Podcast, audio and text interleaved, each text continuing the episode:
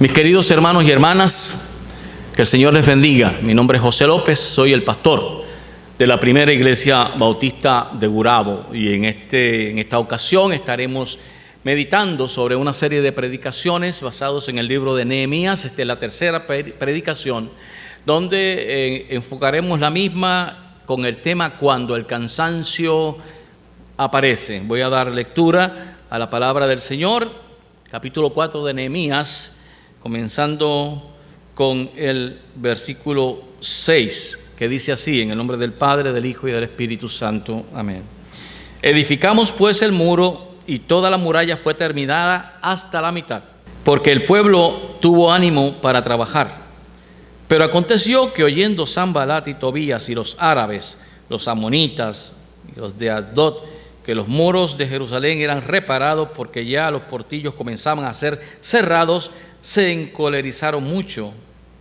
Entonces oramos a nuestro Dios y por causa de ellos pusimos guarda contra ellos de día y de noche. Y dijo Judá, las fuerzas de los acarreadores se han debilitado y el escombro es mucho y no podemos edificar el muro. Que el Señor añada bendición a esta poderosa palabra que hemos eh, leído. Eh, la vez pasada estuvimos eh, meditando en torno a la estrategia que utiliza Nehemías para inspeccionar, para, para ver qué estaba sucediendo en las murallas. Y luego después eh, el próximo paso es delegar en el pueblo la construcción de esas, de esas murallas. Entonces hoy, en esta mañana, vamos a hablar de otro detalle que sucede en empresas de esta naturaleza. Vamos a hablar del cansancio del cansancio que siente el que trabaja, del cansancio que siente el que se esfuerza, del cansancio que siente el que lucha, el que sufre su lucha. Vamos a hablar entonces de la difícil experiencia de aquel o de aquella que se ha propuesto lograr algo en su vida y al tiempo sin que todavía haya terminado, ya las fuerzas le faltan. Esto no es cómodo, esto no es agradable, ni es el tipo de predicación que le gusta a, las personas que predican prosperidad y el todo va bien.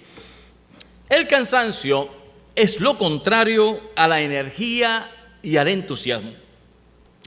En un día de playa nos lanzamos al mar y nadamos y nadamos y puede llegar el momento en que perdamos las fuerzas para regresar y podemos correr el, riesgo de, de perecer por un calambre, porque las fuerzas se acaban. Ahora, solamente Dios sabe las vidas que se sienten precisamente así en este momento. Gente, personas que comenzaron algo tenían la esperanza de terminar, tenían la esperanza de ver el fruto de su esfuerzo y tristemente les queda el cansancio y el deseo de no seguir adelante. A veces nos cansamos tanto que nos caemos y hasta mordemos el polvo de la contrariedad.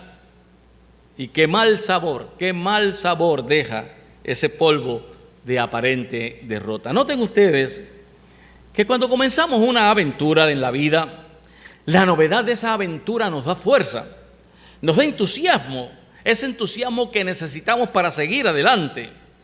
Y noten ustedes, mis hermanos, que cuando ya hemos terminado, el solo hecho de ver la meta, solamente eso, aunque sea de lejos, nos da el impulso que podamos necesitar. Pero qué difícil es seguir cuando una cosa ni la otra está a la vista. Cuando estamos en el medio de la situación, no nos quedamos sin fuerza cuando estamos cerca de la orilla, ni nos quedamos sin fuerza cuando vemos nuestro destino. No, cuando nos visita el desánimo es precisamente cuando estamos en medio del mar y no se ve ni el punto de partida ni nuestro puerto de desembarco. Ahora, ¿qué hacer cuando eso pasa. ¿Qué nos dice la palabra? Y este personaje interesantísimo de la Biblia. Bueno, los que hacen los que conocen de estar en los lugares en donde nada se ve, miren al cielo. Ellos miran al cielo. Los marineros, los marineros, por ejemplo, hacen eso porque saben que en las estrellas y en el sol eso los ayuda a saber dónde están para entonces corregir el rumbo de sus naves y llegar a la orilla. Ahora, yo quiero que todos los que están en este momento escuchándonos y que se sientan sin fuerzas y que realmente no sepan dónde están respecto a lo que va a pasar en sus vidas, sea por salud, sea por economía, sea por problemas cuales sean, que también en esta ocasión miremos al cielo, porque de ahí viene nuestro socorro, como dice la palabra. Ahora vamos a la palabra, porque les adelanto algo. No es, no es la voluntad de Dios abandonar a sus hijos e hijas en medio del mar. No es la voluntad de Dios dejarnos cuando estamos sin fuerza. Muy por el contrario, ahí es que se manifiesta la gloria de Dios. Si hubiésemos leído todo el pasaje, que les sugiero y les invito a que lean todo el capítulo, hay un personaje eh, llamado Zambalat. Eh, este Zambalat metió el rabo en este asunto, habló delante del ejército de Samaria y está tramando deshacer la obra que Nehemías ha comenzado. La situación tiene una doble dificultad. Primero, hay amenaza real de un ataque. Esta lo hemos leído. En el segundo, el versículo 10 describe bastante eh, gráfico cómo estaban los trabajadores. Judá dice, las fuerzas de los acarreadores se han debilitado y el escombro es mucho. Y no podemos edificar el muro. Bueno, si tú no sacas la basura, si tú no sacas los escombros, entonces no puedes seguir adelante. Dice, el escombro es mucho. Si no sacamos los escombros de lo que estamos edificando, no podemos construir. Entonces noten ustedes que justo a mitad de construcción, como posiblemente estés tú junto a la mitad de alguna empresa, justo a la mitad de algún conflicto, ¿verdad? Las fuerzas se acaban. Cuando estamos a la mitad. Ahora, ¿qué nos dice la palabra y qué hace Nehemías? ¿Qué solución ofrece Nehemías? Bueno, la primera ante la amenaza, Él establece prioridades. Él asegura los sitios vulnerables de la muralla, las partes bajas, detrás del muro y en los sitios abiertos. Tres puntos débiles por donde podría más fácilmente entrar el enemigo. Porque el enemigo no va a atacar aquellas áreas que estén fuertes.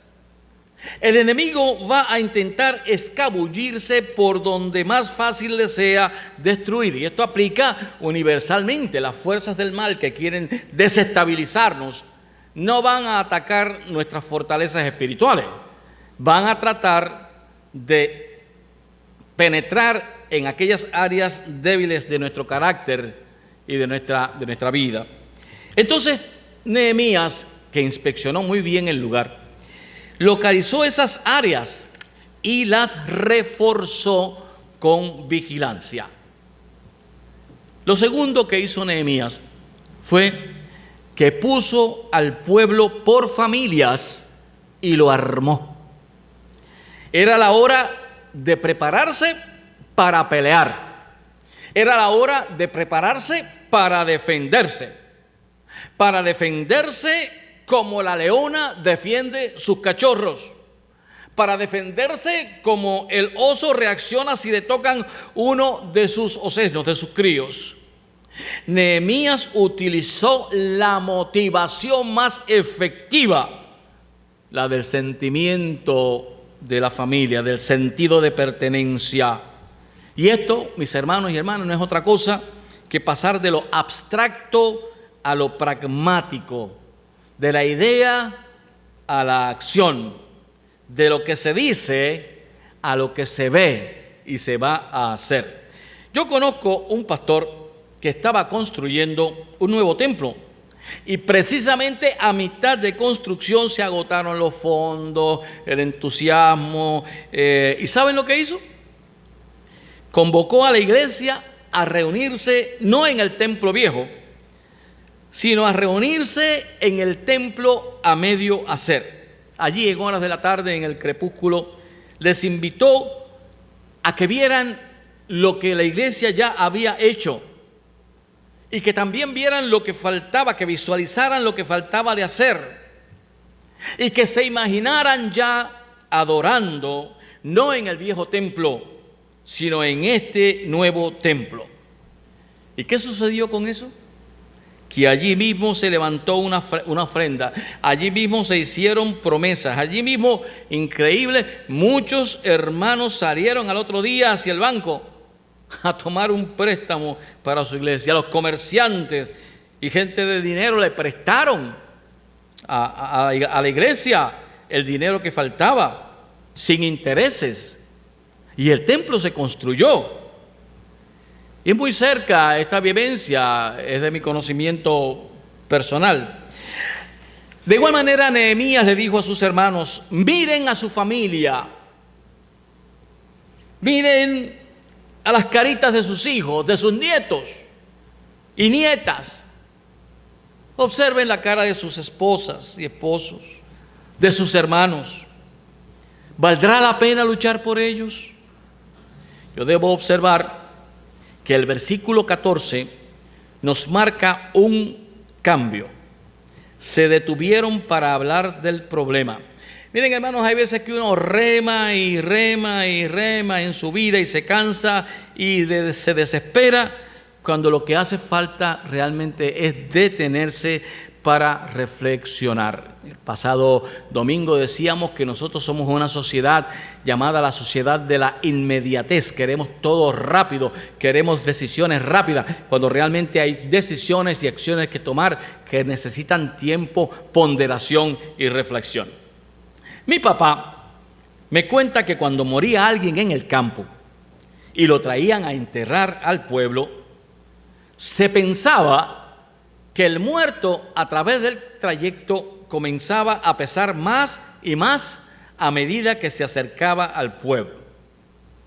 Y que cuando eso pasaba, quienes lo cargaban, lo ponían en el suelo, buscaban dos o tres varas de jiguillo y comenzaban a darle cantazos a la caja y le gritaban, o te pones liviano o te dejamos aquí.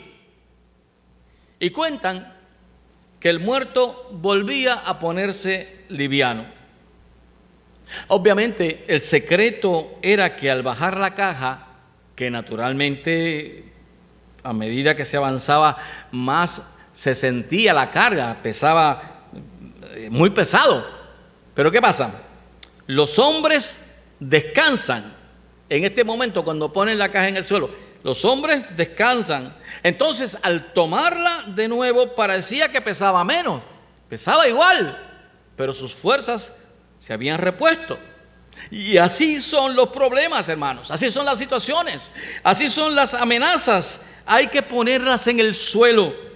Hay que dejar de cargarlas por un momento por un tiempo hasta que se recobran las fuerzas.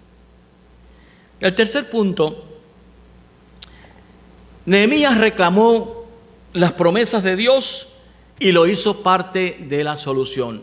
A veces en nuestras situaciones, en nuestros problemas, hacemos y deshacemos, buscamos por aquí, buscamos por allá, y si acaso a veces se nos, recordamos de Dios. No, acá Nehemías reclamó las promesas de Dios. No teman, no tengan temor. Acuérdense, acuérdense no de esos agujeros, acuérdense de quién está a su lado. Y peleen, peleen por sus hermanos, peleen por sus hijos, peleen por sus hijas, por sus mujeres, por sus casas. En otras palabras, Nehemías les recordó la razón que a ellos debía moverlos a luchar. por los otros, no necesariamente por ellos mismos, aunque eso estaba implícito, por supuesto, sino por los hermanos más pequeños que no podían luchar, por sus hijitos e hijitas que no tenían fuerzas, por sus mujeres que no eran llamadas a luchar y por sus propiedades. Entonces, después de este alto, volvieron al muro. Cuarto punto, hubo un cambio de estrategia aquí. En el versículo 16 dice Nehemías en su libro que desde aquel día la mitad trabajaba, la otra mitad estaba armada y aquellos que acarreaban y cargaban, que eran los más cansados, ahora con una mano iban a hacer lo que antes hacían con dos, porque en su otra mano tenían la espada. Nos parece que la aplicabilidad de este asunto tiene que ver con cuáles armas espirituales contamos nosotros. La palabra del Señor, la Biblia, la oración, la meditación. Tenemos que estar armados siempre con eso porque es lo que nos da fortaleza, nos da seguridad y nos permite estar listos ante el ataque del enemigo. El quinto punto de la acción que se da en el versículo 18 dice, y el que tocaba la trompeta estaba junto a mí. Me encanta ese versículo. ¿Qué representa la trompeta aquí? La trompeta significa la alarma. Nehemías tomó control absoluto de este asunto. Él sabía que si el pueblo escuchaba la trompeta, era señal de guerra. Pero ¿quién iba a dar la señal de guerra? ¿Qué si por medio, o, sea, si por miedo o por una mala comunicación suena la trompeta antes de tiempo? No. Aquí había un líder que estaba en control del asunto. Él era el que daba la orden. Cinco pasos, hermanos, que aplican a las murallas de Jerusalén y que también aplican a las tuyas. Cinco pasos para cuando las fuerzas se agotan y aún así tenemos que seguir adelante. Don Florentino Santana, un gran predicador de la Iglesia de Discípulos de Cristo, por muchísimos años pastor de la Iglesia Discípulos de Cristo de Bayamón, nos cuenta que en un viaje de aquellos aviones Constellation de los años 50 de cuatro motores a hélice que se daban de Nueva York a San Juan en aquellos viajes de la madrugada, los vuelos Kikiriki, les recomiendo, si no lo han visto, que vean la guagua aérea. Eh, en ese viaje, en uno de esos viajes, el capitán anuncia que un motor falló, pero que con tres motores podían llegar a su destino. Luego después, al rato, llama otra vez y dice, el otro motor falló, quedando dos motores solamente. Ya una señora estaba histérica y ni la azafata ni el ingeniero de vuelo podían tranquilizarla. Ya reinaba una atmósfera de desesperación, de confusión, Terrible, terrible. Hasta que llamaron al capitán. El capitán dejó al copiloto en la nave y se presentó allí. Y tomó a la señora por los hombros, sin forzarla por supuesto, la miró a los ojos firmemente y le dijo, mire señora, lo único que podemos hacer aquí ahora es volar, volar con tres volar con dos motores, volar con un motor. Hay que seguir adelante hasta que aterricemos. Con cuatro, con tres, con dos, con uno. Pero hay que seguir adelante. Y hay veces que nos pasa igual a nosotros. Se supone que volemos por el cielo de nuestra vida como Dios manda con nuestros cuatro motores. Pero si nos falla uno, hay que seguir. Si nos falla el otro, hay que seguir. Y entonces eso hizo Nehemías. No se, amilanó, ante las amenazas. Depositó su confianza en el poder de Dios. Versículo 20 dice, nuestro Dios peleará por nosotros. Nuestro Dios peleará también por ti y por tu causa. Tobías y Zambalat, que son mencionados ahí, opositores obviamente al pueblo judío, eran de otro reino, el reino de las tinieblas. Ahora, tú, si perteneces a Cristo, tú no eres del reino de las tinieblas, tú perteneces al reino de la luz. Por tanto, no debes tener miedo, no importa por lo cual tú estés pasando, no importando las circunstancias, las situaciones, agárrate de la fe, agárrate del Señor, de las promesas de Él. Bendito sea su nombre. Repite en tu corazón lo que la palabra del Señor dice, no temas porque yo estoy contigo. Y vas a poder terminar la obra. Voy a resumir, para terminar, las cinco medidas que tomó Nehemías ante esta situación. Primero, estableció prioridades. ¿Qué es lo más importante? No se detuvo en pequeñeces. Él vio qué era lo más importante. Segundo, se armó, se preparó e hizo un alto para dialogar. Cuando los asuntos están a un nivel sumamente álgido, hay que detenerse para dialogar, para bajar el, el tono, el tono.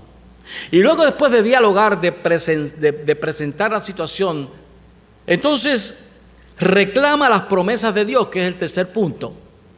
De manera que Él establece prioridades, Él se arma para defenderse, preparó, hizo un alto para dialogar, para informar a la familia, para concienciarlo de lo que estaba pasando. Y luego después reclama las promesas de Dios. Y el cuarto punto, él cambia la estrategia. Pues tenemos que cambiar. Si una cosa no nos funciona, vamos a ver cómo podemos arreglarla. Tenemos que reconfigurar el asunto, tenemos que cambiar la estrategia. Y al cambiar la estrategia, y llegamos entonces al, punto número 5, él como líder tomó control de la acción y se aseguró que no hubieran falsas alarmas. Es importante, en medio de la congregación, en medio de la sociedad, debemos confiar en nuestros líderes y no asumir puestos que puedan confundir a las demás personas. Ahora, vamos a pedir al Señor que renueve nuestras fuerzas. Vamos a pedirle al Señor que podamos ver la otra orilla la orilla de la victoria. Así que yo te invito a que conmigo inclinemos nuestros rostros en señal de humildad. Cerramos nuestros ojos en señal de reconocer que estamos ante la presencia de Dios y que nada nos, nos quite la paz. Y vamos a orar. Oremos. Padre bueno y Padre bendito, gracias por tu palabra. En este mismo instante, Señor, hay muchas vidas que están pasando por situaciones difíciles y cuyas fuerzas se están acabando. Oh Señor, llena a esas personas con tu Espíritu Santo. Renueva, oh Señor, su visión. Dale descanso, oh Señor, para que puedan reflexionar. Ármalos, Señor, con la potencia de tu Santo Espíritu, con tu presencia, y que a la vez ellos sean capacitados para orar y estar en más comunión contigo, Señor. Y por favor, Señor, permite que podamos estar en control de la situación dependiendo totalmente de ti. Oh Señor, que en este tiempo tú derrames gracia abundante sobre cada persona, cada ser humano que nos escucha y que clama a voces que tú renueves sus fuerzas. En el todopoderoso nombre de nuestro Señor Jesucristo oramos. Amén. Dios les bendiga.